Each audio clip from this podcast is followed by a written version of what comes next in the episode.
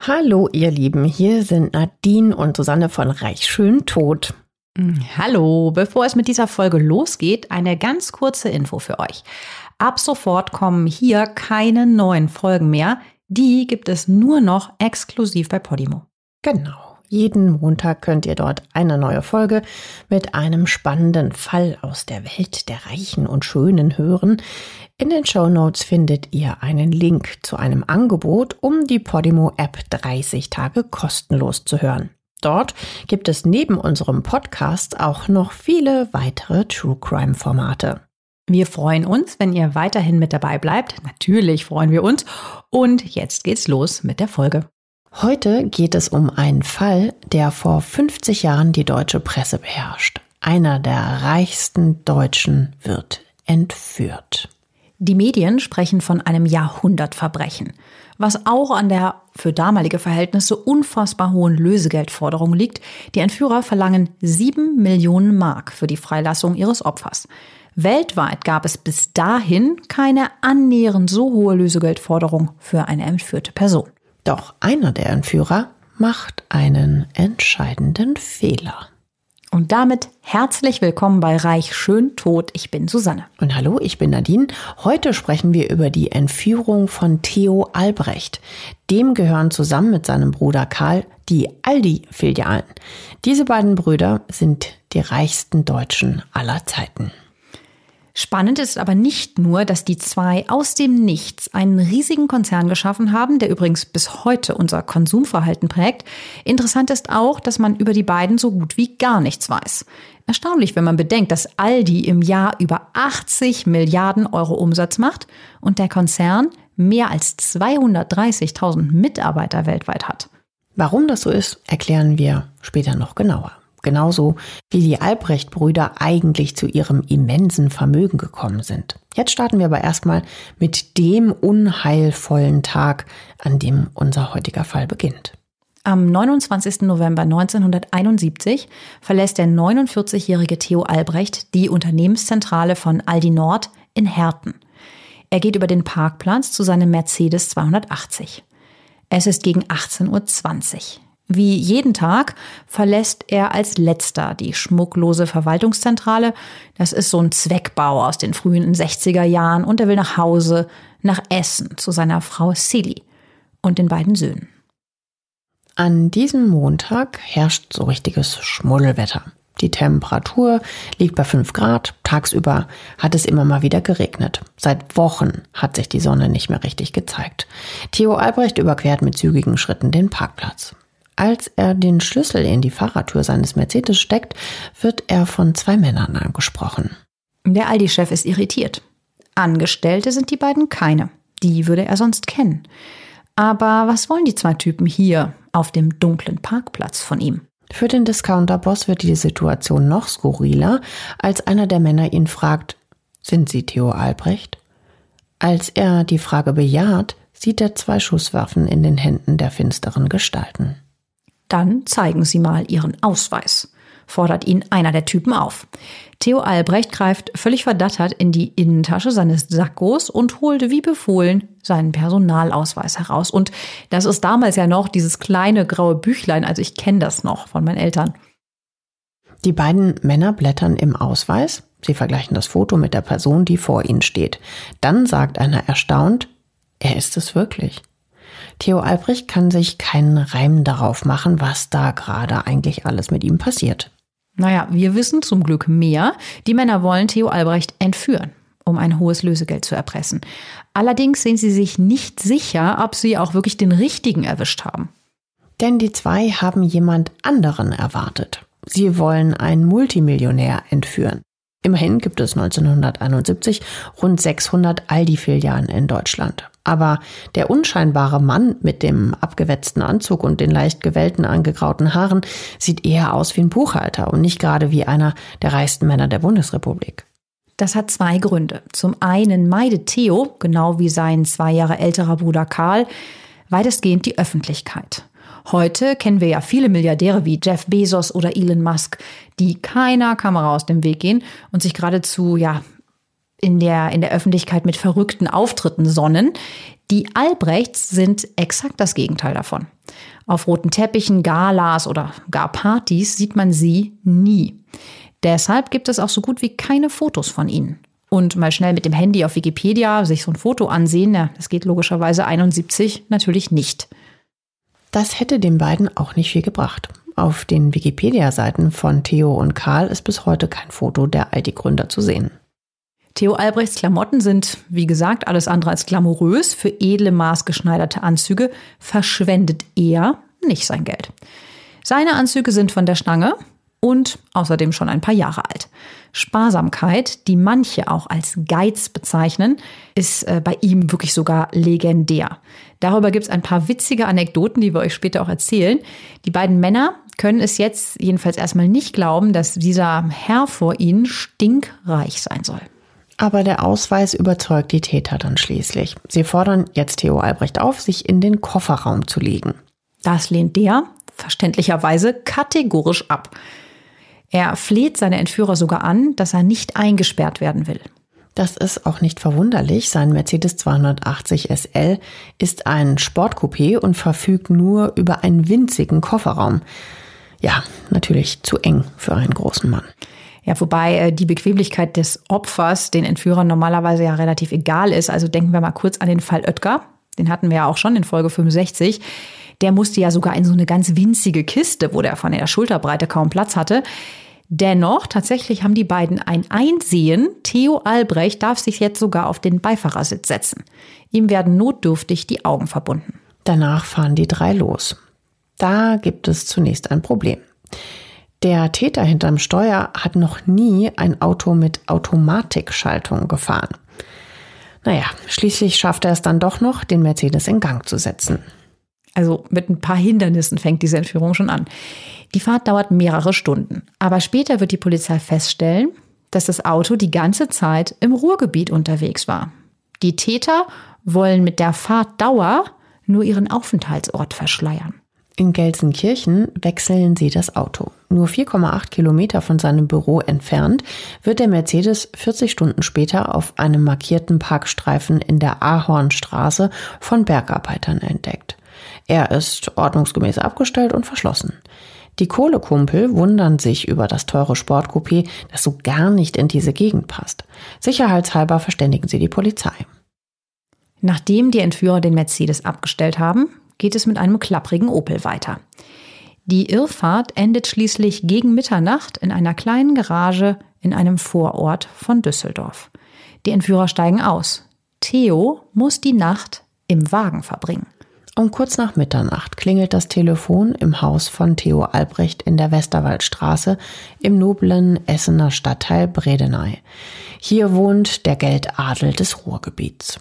Zum Beispiel ist die riesige Villa der Stahlbaron-Dynastie Krupp in unmittelbarer Nachbarschaft. Theo Albrecht wohnt mit seiner Familie dagegen eher bescheiden. Naja, das hätten wir uns bei ihm jetzt schon fast gedacht. Wir haben ihn ja schon ein bisschen kennengelernt. Sein Haus hat ein Erdgeschoss. Im ersten Stock sind bereits die Dachschrägen. Also das Haus ist okay. Bei seinem Vermögen könnte man natürlich auch eine prunkvolle Villa erwarten, aber hier zeigt sich die Sparsamkeit von Theo Albrecht. Seine Frau Cecilia, die von allen Silly genannt wird, hebt sofort ab. Sie ist bereits in großer Sorge um ihren Mann. Seit Stunden schon hätte er zu Hause sein müssen. Nach ihrem Theo kann man normalerweise die Uhr stellen. Sie denkt sich, vielleicht hatte er einen Unfall. Am Telefon ist aber nicht die Polizei oder ein Krankenhaus. Ein Mann sagt nur drei Sätze in den Hörer. Wir haben Ihren Mann entführt. Keine Polizei, keine Presse. Sie hören von uns. Für die Ehefrau ist das natürlich ein Schock. Sie ist total aufgewühlt und hat Todesangst um Theo. Mit einer Entführung hat sie nie und nimmer gerechnet. In Deutschland wurden bis dahin, wurden einfach keine Prominenten entführt.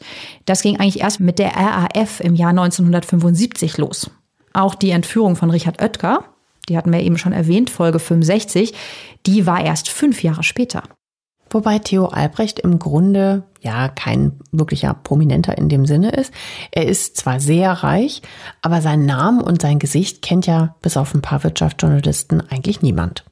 Silly greift entgegen den Befehlen der Entführer sofort zum Telefon und verständigt die Polizei. Doch die wissen erstmal gar nicht, wie sie mit dem Fall überhaupt umgehen sollen. Essens Polizeipräsident erklärt wenige Tage später, dies ist eine Erpressung, wie wir sie in der Bundesrepublik noch nie gehabt haben. Und Essens Oberstaatsanwalt berichtet, wir haben Präzedenzfälle analysieren lassen. Der Fall hat überhaupt keine Parallelen. Es wird eine 160 Mann starke Ermittlungsgruppe gebildet, die rund um die Uhr arbeitet. Wie sind die Täter denn dann eigentlich, weil er ja auch so unbekannt war, auf Theo Albrecht gekommen? Ganz einfach. Sie haben ein Buch gelesen.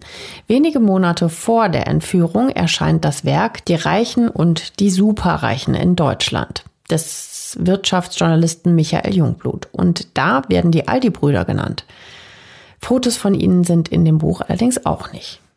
Es ist die erste Veröffentlichung dieser Art über extrem Vermögende in der Bundesrepublik. So eine Liste, die wir mittlerweile ja jedes Jahr vom Forbes Magazine bekommen, die gab es bislang einfach noch nicht. Michael Jungblut hatte übrigens ein konkretes Ziel mit der Veröffentlichung des Buches. Er will, dass die Politik die enormen Vermögensunterschiede, wenige Superreiche auf der einen Seite, Millionen Arbeiter mit wenig Geld auf der anderen, zur Kenntnis nimmt und für eine gerechtere Umverteilung sorgt. Ja, also aus heutiger Sicht wissen wir, das hat nicht geklappt. Im Gegenteil, die Vermögensunterschiede haben in den letzten Jahrzehnten ja eher massiv zugenommen. Später erinnert sich Michael Jungblut, dass er schockiert gewesen sei, als er hörte, dass sein Buch irgendwie eine Mitverantwortung für die Entführung hat. Schließlich wollte er ja keine Vorlage für Verbrecher liefern, sondern den ärmeren Menschen in Deutschland helfen. Aber zurück zu der Entführung. Am nächsten Vormittag setzen die Verbrecher mit ihrem Opfer ihre Fahrt fort. Nach ein paar Kilometern erreichen sie die Graf Adolf Straße in Düsseldorf. Ihr Ziel befindet sich direkt neben dem Savoy Theater und nur 250 Meter von der weltberühmten Königsallee entfernt, also mitten im Zentrum von Düsseldorf. Das ist natürlich ein gewagter Ritt. Es ist helllichter Tag und an diesem Dienstag ist viel los im Zentrum von Düsseldorf. Schließlich ist in knapp vier Wochen Weihnachten und die Leute brauchen Geschenke. Aber niemand nimmt Notiz von den drei Herren wovon einer Ende November 1971 eine dicke Sonnenbrille trägt. Darunter sind die Augen abgeklebt. Auch die Nachbarn im Haus bemerken nichts. Die Entführer bringen Theo Albrecht in das Gebäude und fahren mit dem Lift in den vierten Stock. Dort wird er in ein Zimmer geführt. In einer Ecke steht ein Schrank, dahinter verbirgt sich so eine kleine Nische und hier muss Theo Albrecht ausharren.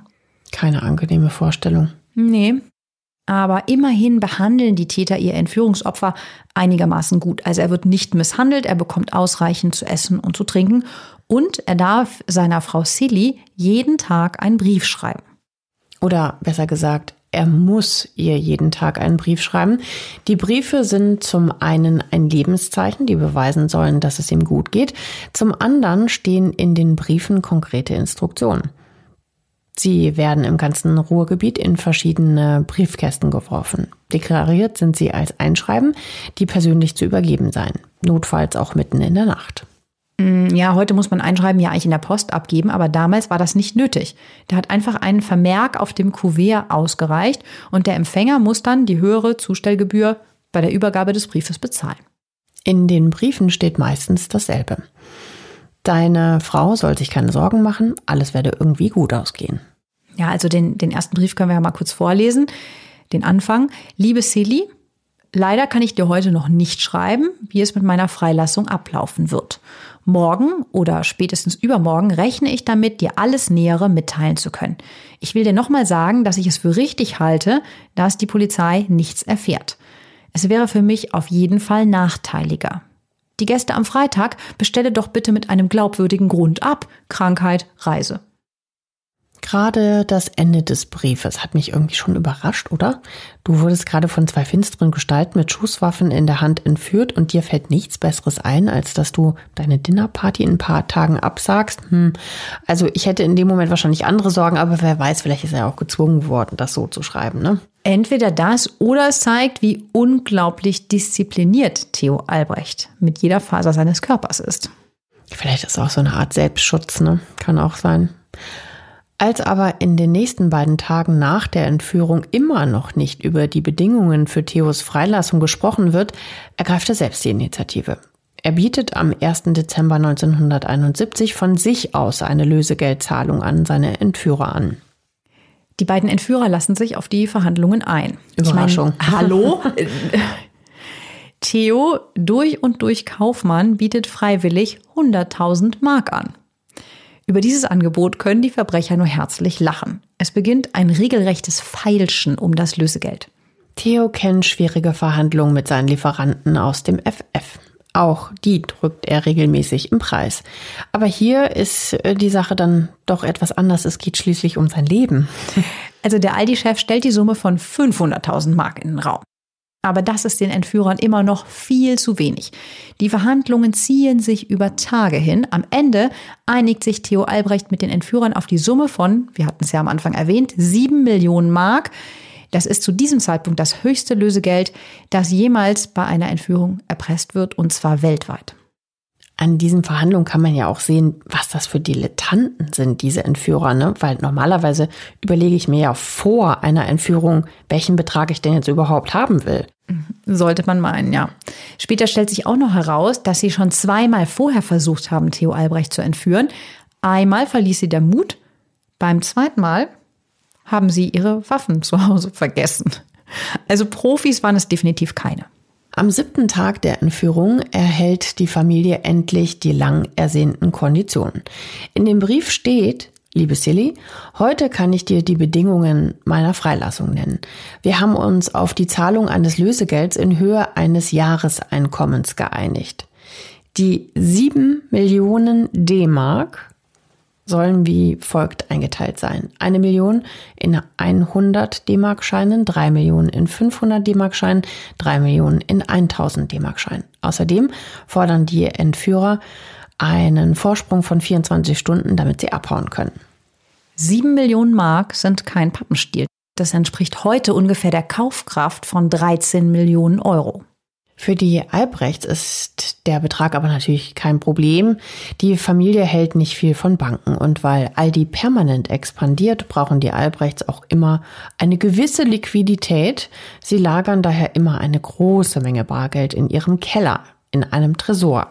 Ich meine, stell dir das mal vor. Silly muss einfach nur die Kellertreppe runtergehen, sich, haha, eine Aldi-Tüte nehmen und da das Geld einpacken. Also, das kann man sich gar nicht vorstellen. Also, ich hätte richtig Angst, dass da eingebrochen wird. Nicht, dass jemand, also doch auch, dass jemand entführt wird, aber Wahnsinn. Okay. Bevor es aber zur Geldübergabe kommt, informieren die Ermittler am 10. Dezember 1971 die Öffentlichkeit über die Entführung. Das hat mich total gewundert, denn warum gehst du so kurz vor der Lösegeldübergabe an die Öffentlichkeit? Die Polizei sollte ja rausgehalten werden. Diese Aktion ist ja eigentlich ein enormes Risiko für das Leben von Theo Albrecht. Der Druck auf die Ermittler wird einfach zu groß. Es gibt immer mehr Gerüchte, dass mit Theo Albrecht etwas nicht stimmt. Die kommen vor allem aus der Aldi-Zentrale in Herten. Dort wundert man sich nämlich über die mysteriöse Krankheit, die dem Firmenchef seit Tagen außer Gefecht setzt. Seit Theo mit seinem Bruder Karl 1946 das elterliche Unternehmen übernommen hat, fehlte er keinen einzigen Tag, krankheitsbedingt. 25 Jahre lang kam er jeden Tag zur Arbeit. Daher entschließen sich die Ermittler, die Entführung publik zu machen und geben eine Pressekonferenz. Die Medien wussten übrigens seit Tagen über die Entführung Bescheid. Die Ermittler hatten sie informiert, gleichzeitig aber auch eine Nachrichtensperre verhängt. Und in den 70ern hält man sich noch an solche Absprachen. Das würde heutzutage wahrscheinlich eine Sekunde dauern, dass es irgendwie gestreamt wird. Aber auch böse gesagt jetzt. Mit der offiziellen Pressekonferenz gibt es für die Medien dann aber gar kein Halten mehr. Die Bild titelt Deutscher Millionär entführt. Gangster fordern sieben Millionen. Am Abend tritt Eduard Zimmermann in seiner berühmten Sendung Aktenzeichen XY ungelöst vor die TV-Kameras und berichtet, vor elf Tagen am 29. November haben bislang unbekannte Täter in der Nähe von Essen den Großkaufmann Theo Albrecht entführt. Jetzt gibt es natürlich auch jede Menge Spekulation. Theo Albrecht soll in einem Bergwerk versteckt gehalten werden. Ein anderer Bericht will erfahren haben, dass die Entführer den Aldi-Chef noch ein Jahr lang in ihrer Gewalt behalten wollen. Noch eine andere Meldung behauptet, dass Silly nur noch von Tabletten lebt. Diese Meldungen sind alle falsch. Die Zeitungen drucken Sonderausgaben. Für sie ist die Entführung die Story des Jahrzehnts. Das Problem ist aber, dass auch Interna nach außen dringen, wie zum Beispiel, dass die Entführer einen Vorsprung von 24 Stunden haben wollen. Diese Info muss den Medien ein Ermittler gesteckt haben. In den Zeitungen gibt es nur noch ein Thema die Entführung. Reporter belagern daher Tag und Nacht Theos Haus in der Westerwaldstraße in Essen-Bredeney. Sie hoffen auf neue Informationen. Ich meine, stell dir das mal vor, es ist einfach noch nie vorher passiert. Mhm. Für die ist das alles totales Neuland. Die, die überlegen, glaube ich, auch nicht eine Sekunde, wie es der Familie damit geht, sondern die wollen halt jetzt was zu schreiben haben. Mhm. Und die wiederum weiß auch nicht, wie sie da umgehen sollen. Ne? Die sind natürlich total genervt, die Familie. Celie hat immer noch Todesangst um ihren Mann und ja, kann im Grunde ihr eigenes Haus nicht mehr verlassen. Das bleibt nicht ohne Folgen, wie der Oberstaatsanwalt auch später zugibt. Er sagt, unser Verhältnis zur Familie ist aufgrund der merkwürdigen Presse, der teils sensationell aufgemachten Presseveröffentlichung, etwas gestört. Und auch die Entführer sind wenig begeistert von den zahlreichen Berichten. Das hatten sie sich ja alles gänzlich anders vorgestellt. Ihr Plan ist ja eigentlich sehr simpel gestrickt. Reichen Typen entführen, Lösegeld kassieren, unentdeckt untertauchen und sich bis ans Lebensende die Sonne auf den Bauch scheinen lassen. Ja, wir hatten ja schon erwähnt, die beiden sind keine Profis in Sachen Entführen. Skurrilerweise benutzt die Familie auch ihrerseits die Medien, um mit den Verbrechern zu kommunizieren. In der Sendung Aktenzeichen XY ungelöst verliest Eduard Zimmermann dann eine Nachricht der Familie an die Entführer. Da steht, bitte bleiben Sie weiterhin mit dem Vermittler in Verbindung. Dieser wird niemanden über den Übergabeort und die Zeit unterrichten. Nach Rückgabe des Entführten soll Theo Albrecht 24 Stunden bei dem Vermittler bleiben. Dadurch sind Verfolgungsmaßnahmen für diese 24 Stunden ausgeschlossen. Bitte handeln Sie bald. Die Fernsehzuschauer fragen sich, was denn das für ein Vermittler ist. In den Tagen vor der Übergabe wird die Kommunikation zwischen den Tätern und der Opferfamilie wegen der Presseberichte immer schlechter. Daher schlägt die Familie einen unabhängigen Vermittler vor. Das soll es den Entführern leichter machen, weiter zu verhandeln, als mit der Polizei oder der Familie direkt zu sprechen. Dieser Vermittler ist der Essener Ruhrbischof Franz Hengsbach. Den kennen die streng katholischen Albrechts, die jeden Sonntag in die Kirche gehen, gut. Auch für die Kidnapper ist die Wahl eines hoch angesehenen Geistlichen in Ordnung. Ab sofort schicken die Verbrecher Theos Briefe nicht mehr nach Hause, sondern an das Erzbistum in Essen. Ich meine, ist das ein bisschen absurd, Total. dass da Briefe jetzt immer ankommen und dann die Sekretärin vom Bischof, die dann wahrscheinlich zum Bischof bringt? Ja gut, darin steht in den Briefen, dass Theo Albrecht 24 Stunden nach der Geldübergabe frei sein wird und die Kommunikation weiterhin ausschließlich per Brief erfolgen wird. Die Entführer schreiben auch, Sie müssen uns, ihr, Achtung, Wort darauf geben, dass sie nicht durch Polizei oder Presse verfolgt werden. Ja, es ist schon verrückt, ne? Dass zwei Verbrecher ein Ehrenwort von einem Bischof verlangen. Es wird sogar noch verrückter. Die Entführer schreiben auch an den damaligen Ministerpräsidenten von Nordrhein-Westfalen, Heinz Kühn, einen Brief. In dem beschweren sie sich bitterlich über den Umgang mit ihnen. Und sie geben der Polizei und der Presse die Schuld, dass Theo Albrecht noch nicht frei ist. Hm, ziemlich dreist. Immerhin kommt jetzt langsam Bewegung in die Sache. Am 13. Dezember 1971. Theo ist jetzt seit 14 Tagen in den Fängen der Täter, eingesperrt immer noch in der kleinen Nische hinter einem Schrank, erhält Silly einen letzten Brief ihres Mannes. Darin verlangen die Täter, dass Silly bei der Geldübergabe mit im Auto sitzt. Auch die Söhne dürfen dabei sein. Ja, das lehnt die Polizei jetzt aber kategorisch ab. Ich meine, das ist ja total klar, ja. Wenn es da gefährlich wird, brauchen wir nicht noch mehr Leute. Ja, oder, oder wenn die versuchen sollten, die ganze Familie zu kidnappen. Who knows? Auch die Familie ist wenig begeistert. Also, ja, die, die Ehefrau findet das auch nicht gut, dass da die Söhne dabei sein sollen. Am 14. Dezember 1971 passiert dann etwas, das dem Fall später die alles entscheidende Wendung geben wird. An diesem Tag telefonieren die Entführer mit Karl Albrecht, also Theos älterem Bruder. Der hat mittlerweile auf der Familienseite die Verhandlungen übernommen und zur Chefsache erklärt. Warum genau die Entführer am 14. Dezember 71 dann doch zum Telefon greifen, ist nicht bekannt. Davor hatten sie ja jegliches Telefonat aus Angst vor einer Fangschaltung der Polizei kategorisch abgelehnt. Ja, da kann man jetzt nur spekulieren. Es liegt wohl daran, dass die Entführer nicht mit den Übergabekonditionen einverstanden sind, die ihnen der Bischof im Namen der Familie mitteilt. Vor allem damit nicht, dass niemand von der Familie bei der Geldübergabe dabei sein wird. Deshalb rufen sie bei Karl Albrecht an, um die Details zu besprechen. Karl Albrecht einigt sich mit den Tätern darauf, dass die Geldübergabe am 16. Dezember 1971 stattfinden soll. Jetzt wird es schon wieder crazy. Am 16. Dezember 1971 vormittags fühlen sich die Entführer bereits siegessicher. Die Stimmung ist ausgelassen. Sie stoßen sogar gemeinsam mit Theo mit einem Glas Sekt auf ein gutes Ende der Entführung an. Ja, das war wirklich so, auch wenn es so rückklingt. Seit 17 Tagen ist Theo jetzt schon in der Gewalt der Entführer aber das Ende naht. Am frühen Abend soll die Geldübergabe auf einem Feldweg bei Ratingen-Breitscheid, rund 18 Kilometer von der Düsseldorfer Altstadt entfernt, erfolgen.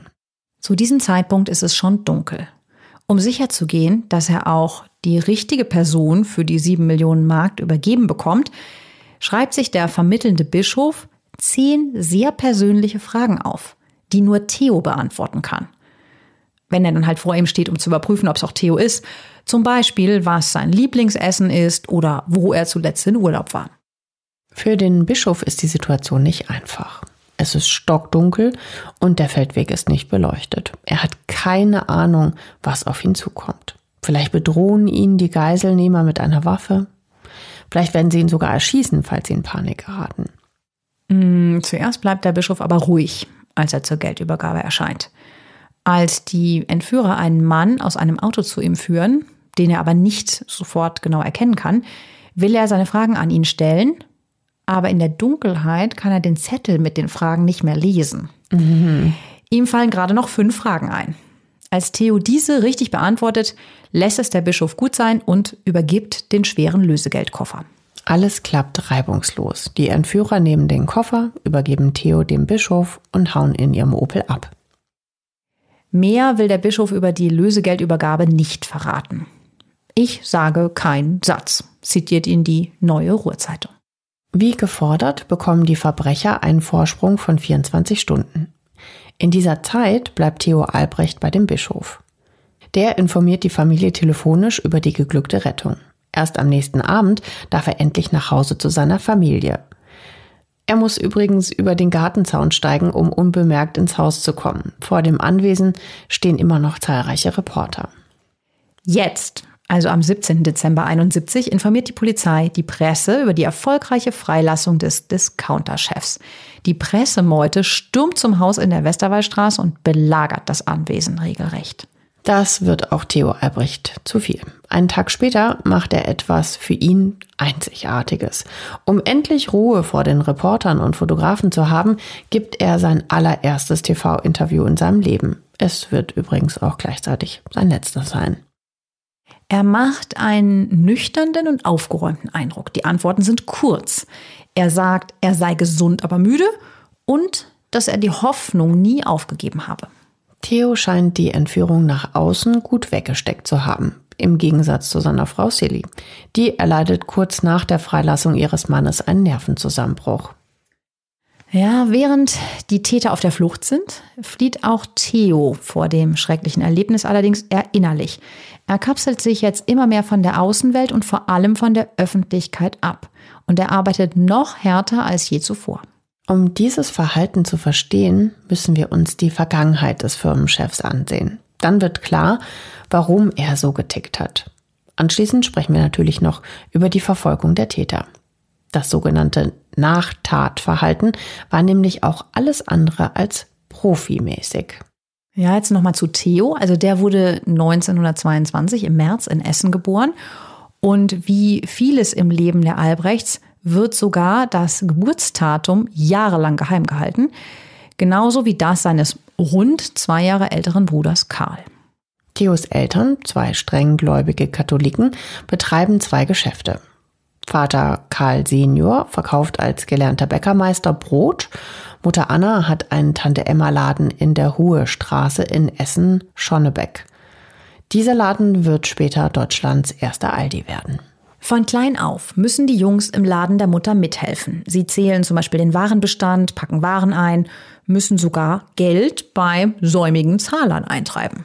Karl Junior und Theo lernen von der Mutter knallhart zu kalkulieren. In der Nachbarschaft gibt es Ladenbesitzer, die drei oder mehr Geschäfte besitzen. Die bekommen natürlich bei den Großhändlern einen besseren Einkaufspreis. Ein Nachteil für die Albrechts. Um mit den günstigeren Preisen der Konkurrenz mithalten zu können, wird im Hause Albrecht mit dem ganz spitzen Bleistift gerechnet. Theo geht in die katholische Glückaufschule in Essen-Schonnebeck. Nach der achten Klasse macht er von 1936 bis 38 im Laden seiner Mutter eine Ausbildung als Verkäufer. Dann kommt der Zweite Weltkrieg und Theo wird eingezogen. Er wird zum Afrika-Feldzug abkommandiert. Dort ist er für die Logistik und den Nachschub zuständig. Unter schwierigsten Bedingungen meistert er diese Aufgabe mit Bravour. Nach dem Krieg kehrt er nach Hause zurück, genau wie sein Bruder Karl, der in Russland an der Ostfront kämpfte. Gemeinsam übernehmen sie 1946 das Geschäft der Mutter. Und die beiden Brüder sind mega fleißig. Sie arbeiten beinahe rund um die Uhr. Immer sind sie auf der Suche nach dem besten Einkaufspreis. Und sie kalkulieren ihre Verkaufspreise auf den Pfennig genau. Von den Albrecht-Brüdern haben wir übrigens auch die neuen am Ende der Preise. Sie erkannten nämlich als erste, dass wenn ein Kunde zum Beispiel einen Preis von 4 Euro oder damals Mark 99 sieht, er unterbewusst denkt, dass das Produkt 4 und nicht 5 Mark kostet. Ihre knallharte Kalkulation hat Erfolg. Bald eröffnen die beiden Brüder eine weitere größere Filiale in Essen. Und so geht es weiter. 1950 haben sie bereits 31 Läden. Ja, das Konzept ist simpel. Die Albrechts bieten weniger Waren an als die Konkurrenz, dafür zu günstigeren Preisen. Das Angebot beschränkt sich auf Waren des täglichen Bedarfs, die jeder braucht, also Milch, Butter, Kaffee oder Salz. Ihre Kundschaft sind vor allem arme Leute, die jeden Pfennig zweimal umdrehen müssen. In jedem Laden gibt es fünf bis sechs Verkäufer hinterm Tresen, die die Kunden ruckzuck bedienen. So können mehr Verkäufer abgewickelt werden, als es die Konkurrenz schafft. Und die blickt mit Verachtung auf die Albrechts und ihre Geschäfte. Besonders Theo soll darunter gelitten haben. Er hat zwar jetzt eine erfolgreiche Filialkette, aber die Leute sehen in ihm immer noch den kleinen Krämer aus der Huhestraße. Die Brüder sind regelrecht vom Erfolg besessen. Sie wollen es allen zeigen. Täglich diskutieren sie teils stundenlang, was sie verändern und verbessern können und vor allem, wo sie sparen können. Und sie investieren stetig in neue Filialen. Im Jahr 1960 haben die Albrechts bereits 300 Geschäfte in ganz Deutschland. Die Brüder haben aber auch ihre Marotten. Sie stellen zum Beispiel nur Angestellte mit katholischem Glauben ein. Wer in der Gewerkschaft ist, bekommt die Stelle nicht. Aus heutiger Sicht ist das natürlich völlig unvorstellbar. Im Jahr 1960 benennen sie ihre Geschäfte um. Ab sofort heißen sie Aldi, eine Abkürzung für Albrechts Discount. Und sie führen das Discounter-Prinzip in Deutschland ein. Die Waren werden nicht ansehnlich platziert, sondern einfach auf Holzpaletten in die Läden gefahren. Außerdem wird ab dem Jahr 61 auf Selbstbedienung umgestellt. Und sowas gab es davor in Deutschland noch gar nicht. Für die Albrechts ist die Umstellung auf Discounter wie ein Sechser im Lotto. Sie können viel mehr Ware in ihren Geschäften zum Kauf anbieten, da sie auf kleinteilige Artikel in Regalen weitgehend verzichten. Und sie sparen sich jede Menge Personal. Früher brauchten sie sechs Verkäufer, jetzt nur noch zwei Kassierer. Gleichzeitig erhöht sich der Umsatz um ein Vielfaches. Ja, die Albrechts haben eben den kaufmännischen Leitsatz, reich wirst du nicht, indem du viel einnimmst, reich wirst du, wenn du wenig ausgibst, mit der Muttermilch aufgesogen. Um Geld zu sparen, gibt es jahrelang auch keine Telefone in den Aldi-Filialen. Bestellungen werden schriftlich aufgegeben. Später werden sie aus Kostengründen als letzte Supermarkt- bzw. Discounterkette Scannerkassen einführen. Theo treibt die Sparsamkeit aber auf die Spitze. Zu Beginn haben wir euch ja ein paar Anekdoten dazu angekündigt. Here we go. Also wenn ein Bezirksleiter zum Beispiel vier Kugelschreiber bestellt, greift der Chef höchstpersönlich zum Telefon und macht ihn rund. Er fragt ihn, ob er denn mit vier Kulis gleichzeitig schreiben würde. Erst wenn der Angestellte dann seine Bestellung auf einen Kugelschreiber reduziert, ist Theo zufrieden. Einmal geht er in der Unternehmenszentrale pinkeln. Als er sich danach die Hände wäscht und anschließend unter einen Trockner hält, bemerkt er, dass dieser Händetrockner noch für ein paar Sekunden weiterläuft, ohne dabei richtig Leistung zu bringen. Er stoppt die Zeit. Drei Sekunden und zückt seinen Taschenrechner. Blitzschnell rechnet er aus, wie viel dadurch unnötigerweise Strom in seinem Konzern verbraucht wird. Er kommt auf 810.000 Minuten im Jahr. Er ordnet an, dass sofort alle Händetrockner außer Betrieb genommen werden. Wahnsinn, oder? Mhm. Witzig finde ich auch folgende Geschichte. Theo trifft sich mit Geschäftsführer Falke des gleichnamigen Strumpfwarenunternehmens. Die beiden plaudern über Tee. Theo schwärmt ihm von einer neuen Darjeeling-Mischung vor, die er ins Sortiment aufgenommen hat. Er will wissen, ob Herr Falke sie denn schon probiert hat. Als Herr Falke verneint, findet der ein paar Tage später in seinem Briefkasten einen Umschlag. Der ist von Theo Albrecht und im Kuvert befindet sich exakt ein Teebeutel. Wie Dagobert Duck, oder? Ja, nicht die ganze Verpackung, ne, dass man sich großzügig zeigt oder so. Nein. Ja, aber meine Oma hat früher auch schon immer so einen Spruch gesagt, von den Reichen lernst du das Sparen. Aber Theo ist fast schon pathologische Angst davor, Geld zu verlieren soll zur Aufteilung des Konzerns in Aldi Nord und Aldi Süd geführt haben. Bestätigt ist es aber nicht, wie so vieles in der Familie Albrecht. Im Jahr 1961 möchte Karl Zigaretten ins Sortiment aufnehmen. Er hält Zigaretten für das Symbol von Männlichkeit. Und genau diese Männer will er in die Aldi-Filialen locken, denn bis dahin kaufen fast ausschließlich Frauen in den Aldi-Läden ein. Ja, weil generell wahrscheinlich hauptsächlich Frauen einkaufen, 1961. Ja, kochen, ne? ja, mhm. genau. Theo ist strikt dagegen. Allerdings nicht wegen gesundheitlicher Bedenken, die hatte man damals noch nicht. Er sorgt sich vielmehr darum, dass die Diebstähle der ja, relativ hochpreisigen äh, Rauchwaren explodieren könnten. Ob das wirklich so war, ist heute umstritten. Der Journalist Martin Kuhner erklärt, dass schon vor dem Jahr 1961 Zigaretten in den Albrecht-Läden verkauft wurden. Er vermutet, dass die Gründe im unterschiedlichen Führungsstil gelegen haben könnten. Theo Albrecht mischte sich gerne bis in die kleinsten Angelegenheiten ein, also sowas, äh, siehe die Kugelschreibergeschichte. Karl gibt dagegen gerne Verantwortung ab. Ja, also die Brüder beschließen dann, die Konzerne in Aldi Nord und Aldi Süd aufzuteilen. Die Grenze ist das Ruhrgebiet. Karl bekommt den Süden Deutschlands, Theo den Norden. Die Verwaltungen werden getrennt. Theo errichtet sein Lager in Herten, Karl in Mülheim an der Ruhr. Was in diesem Zusammenhang bemerkenswert ist, obwohl die Aldi-Filialen den Markt so richtig aufmischen, bekommt so gut wie niemand etwas von der Trennung des Konzerns mit. Nach außen treten die Aldis als eine Firma auf. Erst später entstehen zwei eigenständige Logos. Ja, auch die Brüder bleiben eng verbunden. Die Trennung erfolgt wohl ohne großen Streit. Die beiden wohnen auch sehr nah zusammen. Von Theos Haus in der Westerwaldstraße zum Domizil von Karl am Hakenberghang in Essen sind es nur drei Kilometer. Die beiden haben auch die gleichen Hobbys. Sie spielen leidenschaftlich gerne Golf und sie sammeln Schreibmaschinen. Warum auch immer. Das restliche Leben von Theo bestimmen Zahlen. Jeden Tag kontrolliert er zunächst die Kosten, dann lässt er sich die neuesten Umsätze melden. Sonst gibt es nicht so viel, für das er sich interessiert. Im Gegensatz zu Karl, der ja Verantwortung abgeben kann, ist Theo ein totaler Kontrollfreak. In einer mehrseitigen Dienstanweisung wird jedem Filialleiter vorgeschrieben, wie die Ordnung in und auf dem Schreibtisch auszusehen hat. Es wird klar genannt, wo welcher Stift tatsächlich zu liegen hat. Für Theo geht's ja im Grunde um nackte Zahlen und das bekommen auch die Lieferanten mit voller Wucht zu spüren. Theo drückt sie massiv in den Preisen. Die haben aber auch keine andere Wahl, als dann immer günstiger zu produzieren. Und ja, so bei sowas ist ja immer die Folge Massentierhaltung und natürlich auch äh, wirklich schlechte Bedingungen für alle, auch die Angestellten.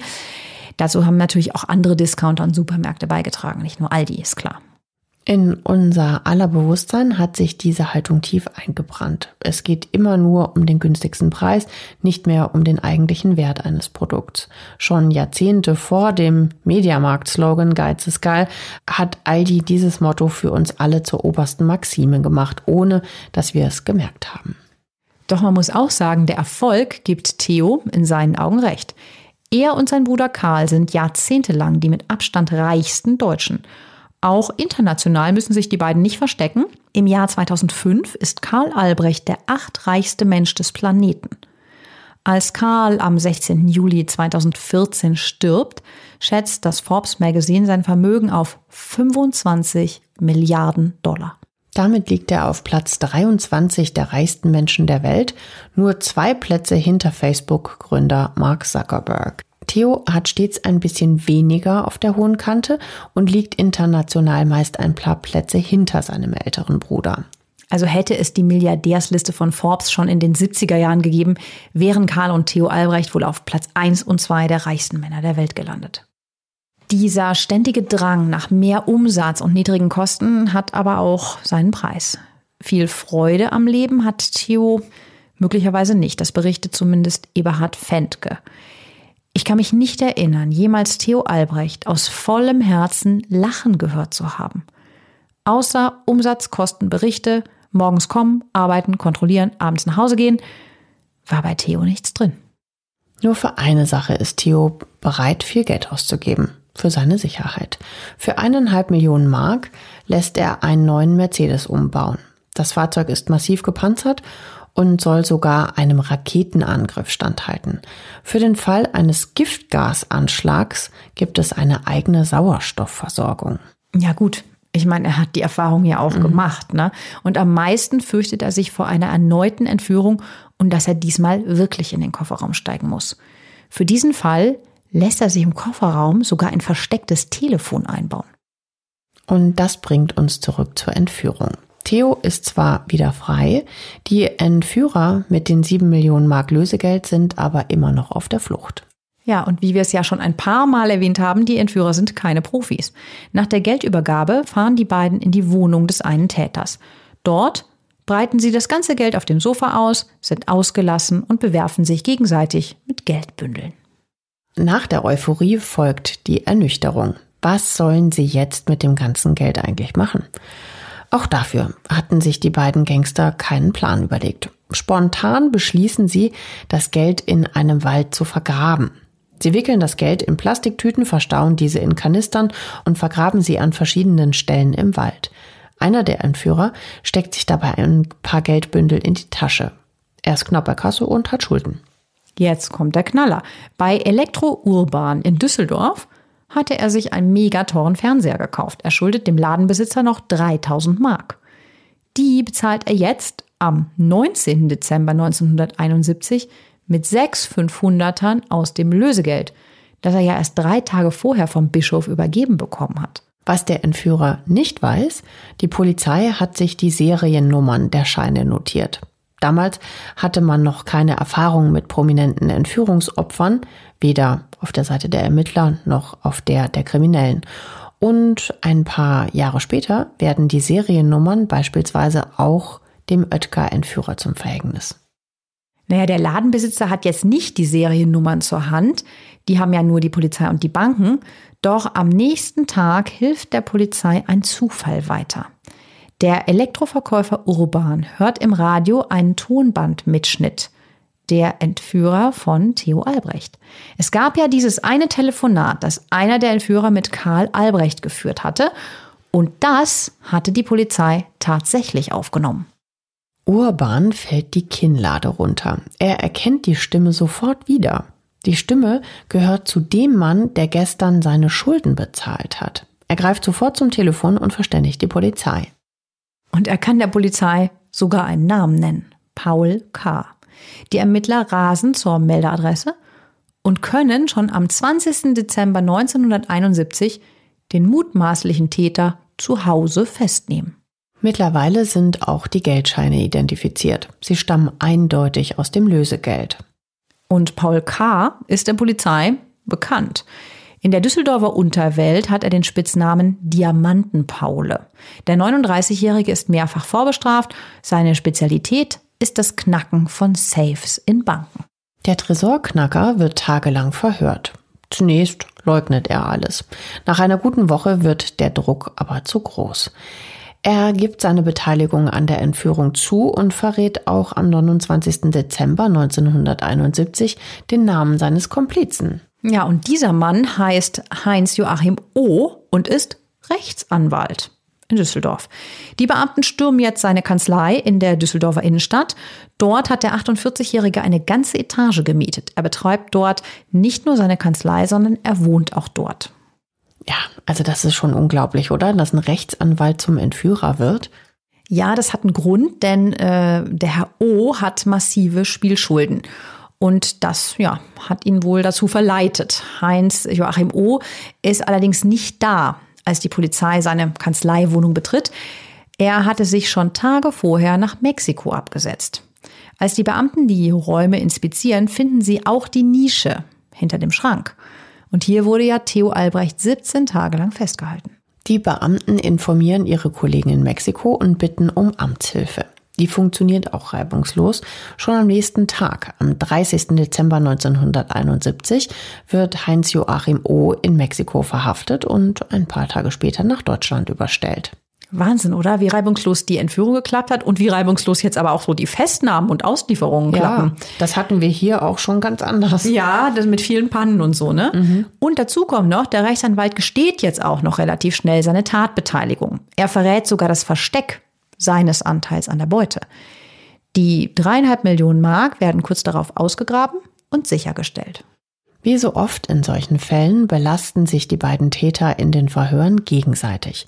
Paul K. will nur Tathelfer gewesen sein. Für seine Unterstützung habe er von O, dem Kopf hinter der Entführung, lediglich 10.000 Mark erhalten. Die restlichen 6,99 Millionen soll der Rechtsanwalt selbst behalten haben. Der bestreitet das und sagt, dass die beiden 50-50 geteilt hätten. Ja, es steht natürlich Aussage gegen Aussage. Fest stehen eigentlich nur zwei Dinge. Die beiden haben Theo Albrecht entführt und 3,5 Millionen Mark des Lösegelds fehlen. Ein gutes Jahr später beginnt vor dem Landgericht Essen der Prozess gegen die beiden Entführer. Das Besucherinteresse ist riesig. So etwas gab es zuvor in Deutschland noch nie. Die Leute rangeln, um in den Gerichtssaal zu kommen. Kameraleute und Fotografen steigen sogar auf den Richtertisch, um Aufnahmen zu machen. Der Richter wurde vorab sogar darum gebeten, den Prozess in die Grugerhalle nach Essen zu verlegen, die Platz für 10.000 Menschen bietet. Doch der Richter lehnt den, Zitat, Zirkus ab. Gut, kann ich ehrlich gesagt auch verstehen. Ich meine, das ist ja eigentlich keine Eventshow, ne? So ein normaler Prozess. Schon am ersten Sitzungstag liefern die Angeklagten mit ihren Aussagen dann aber auch echt Entertainment vom Feinsten. Immer wieder müssen die Besucher auch lachen. Sogar das Gericht, bestehend aus drei Berufsrichtern und zwei Schöffen, hat manchmal Mühe, ein angemessen ernstes Gesicht zu wahren. Es ist teilweise absurd, was die Angeklagten von sich geben. Tresorknacker Paul K. und Rechtsanwalt Heinz Joachim O. lernen sich im Jahr 1964 bei einem Autodeal kennen. Auch danach bleiben die beiden in Kontakt. Als Paul K. mal wieder aus der Haft entlassen wird, will O. den Berufsverbrecher unter seine Fittiche nehmen. Er soll zu ihm gesagt haben, ich mache einen neuen Menschen aus dir. Als Paul K. dann in finanzielle Schwierigkeiten gerät, will er den Rechtsanwalt anpumpen. Heinz Joachim O. will ihm aber kein Geld geben, denn er ist selber pleite, was er Paul K. aber nicht auf die Nase bindet. Doch der Rechtsanwalt hat eine Idee, wie Paul K. an Geld kommen könnte.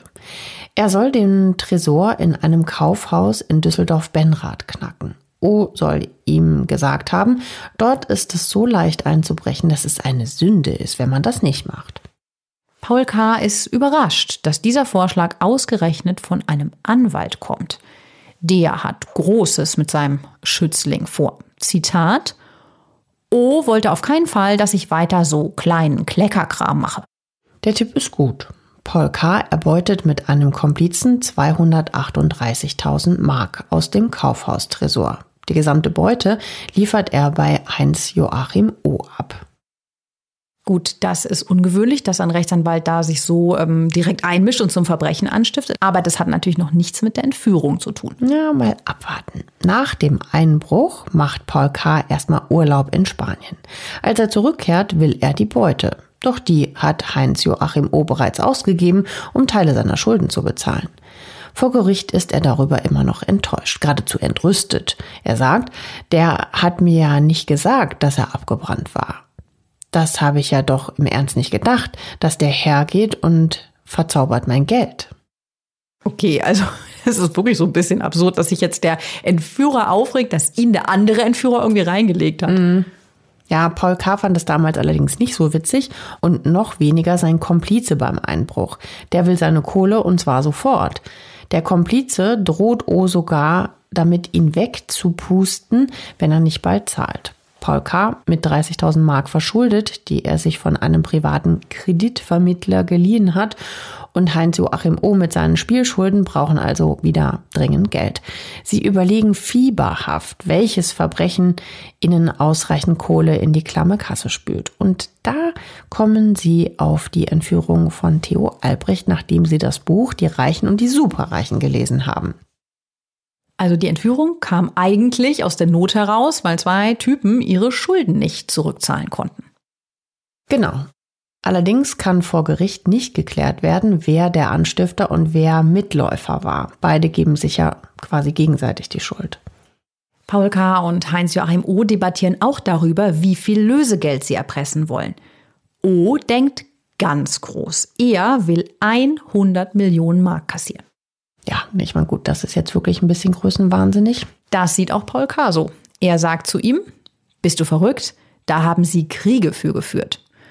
O widerspricht übrigens dieser Aussage nicht. Er muss eigentlich auch selber lachen, weil das alles so absurd klingt. Immerhin kann K. etwas zur Herkunft der beiden Pistolen sagen, mit denen Theo Albrecht bedroht wird.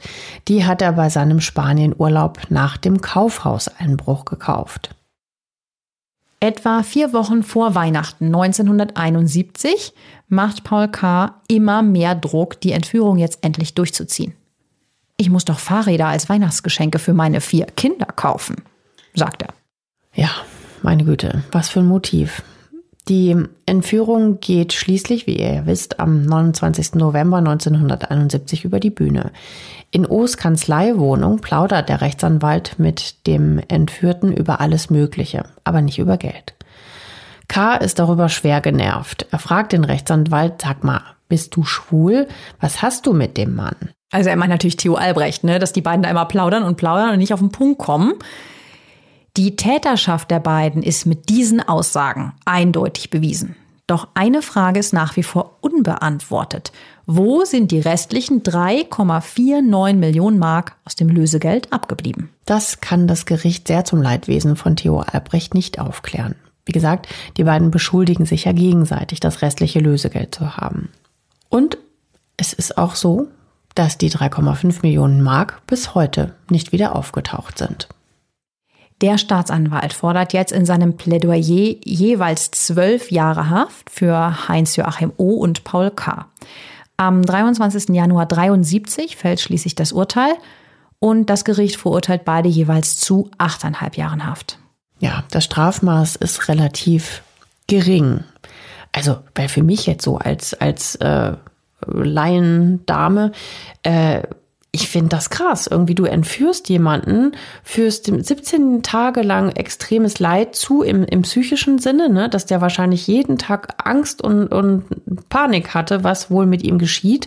Und das wird alles so verharmlost und, und so lustig dargestellt von, von den, ähm, von den Entführern. Und dass sie dafür dann auch nur noch acht Jahre bekommen, finde ich echt wenig. Ja, und auch die Familie, ne, die damit dranhängen. Ja.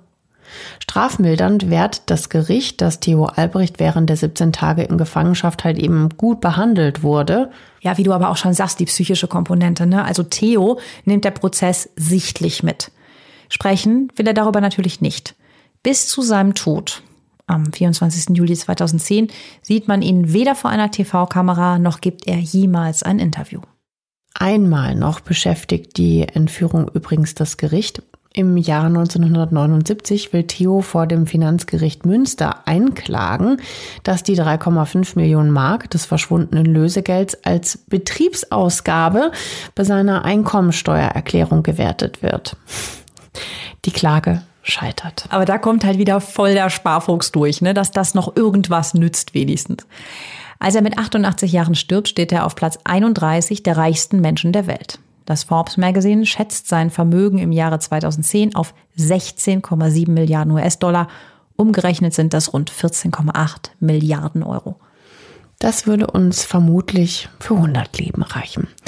Doch die Aldi-Erben liegen nicht auf der faulen Haut. Im aktuellen Forbes-Ranking hat Theos gleichnamiger Sohn ein Vermögen von 16,7 Milliarden Euro.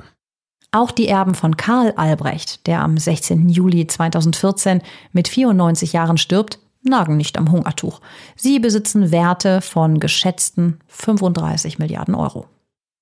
Heinz Joachim O. stirbt am 7. Februar 2017 mit 93 Jahren in seinem Wohnort in Brandenburg. Einige Tage zuvor segnet auch sein Komplize Paul K. mit 87 Jahren in einem Pflegeheim in Bochum das Zeitliche.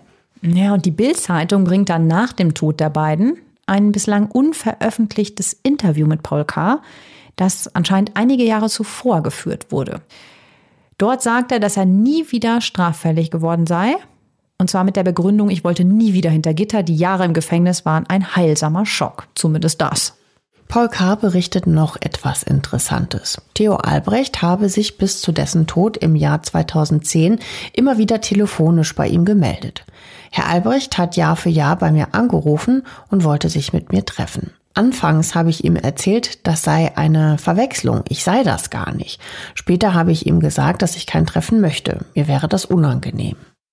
Ich vermute jetzt mal, dass Theo Albrecht bis zum Schluss gehofft hat, dass er doch noch die dreieinhalb Millionen Mark zurückbekommt. Ja, das könnte tatsächlich sein. Ja, also das kann man auch gut als äh, Durchhaltevermögen bezeichnen, 39 Jahre lang das immer wieder zu versuchen, doch noch ans Geld zu kommen oder wahlweise, warum auch immer, äh, jedes Jahr aufs Neue zu versuchen, mit dem ehemaligen Entführer zu sprechen. Ja. Jetzt sind wir aber auf eure Meinung zu diesem spektakulären Entführungsfall gespannt. Wer von den beiden Kidnappern hat denn das Lösegeld eurer Meinung nach für sich behalten? Und wo könnte das denn abgeblieben sein? Wo ist das denn vielleicht heute noch? Schreibt uns eure Meinung gerne bei Instagram unter diesem Post zur Folge. Wir freuen uns natürlich auch, wenn ihr unseren Podcast abonniert oder ihr uns eine Bewertung dalasst. Das geht natürlich auch hier bei Podimo. Themenvorschläge könnt ihr uns natürlich auch sehr gerne schicken über Instagram oder auch unter unserer Mailadresse reichschöntod.julep.de. Und das war's auch schon für heute mit Reich schön tot. Kommt gut durch die Woche. Wir hören uns. Ciao. Tschüss.